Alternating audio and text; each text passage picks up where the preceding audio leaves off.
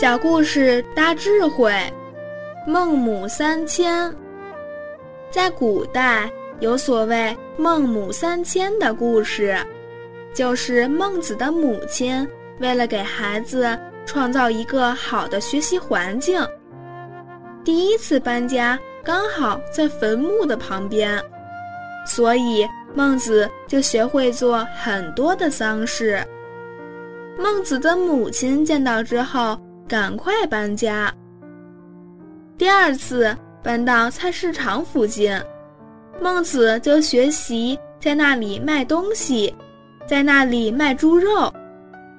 孟母觉得还不是久留之地，赶快再搬迁。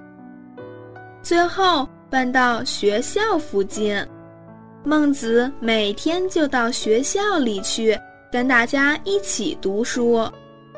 这时，孟母才觉得比较心安。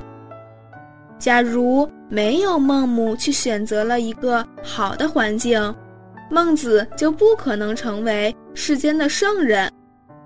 所以，一个人学问、道德有成就，跟他的父母、老师确实有直接的关系。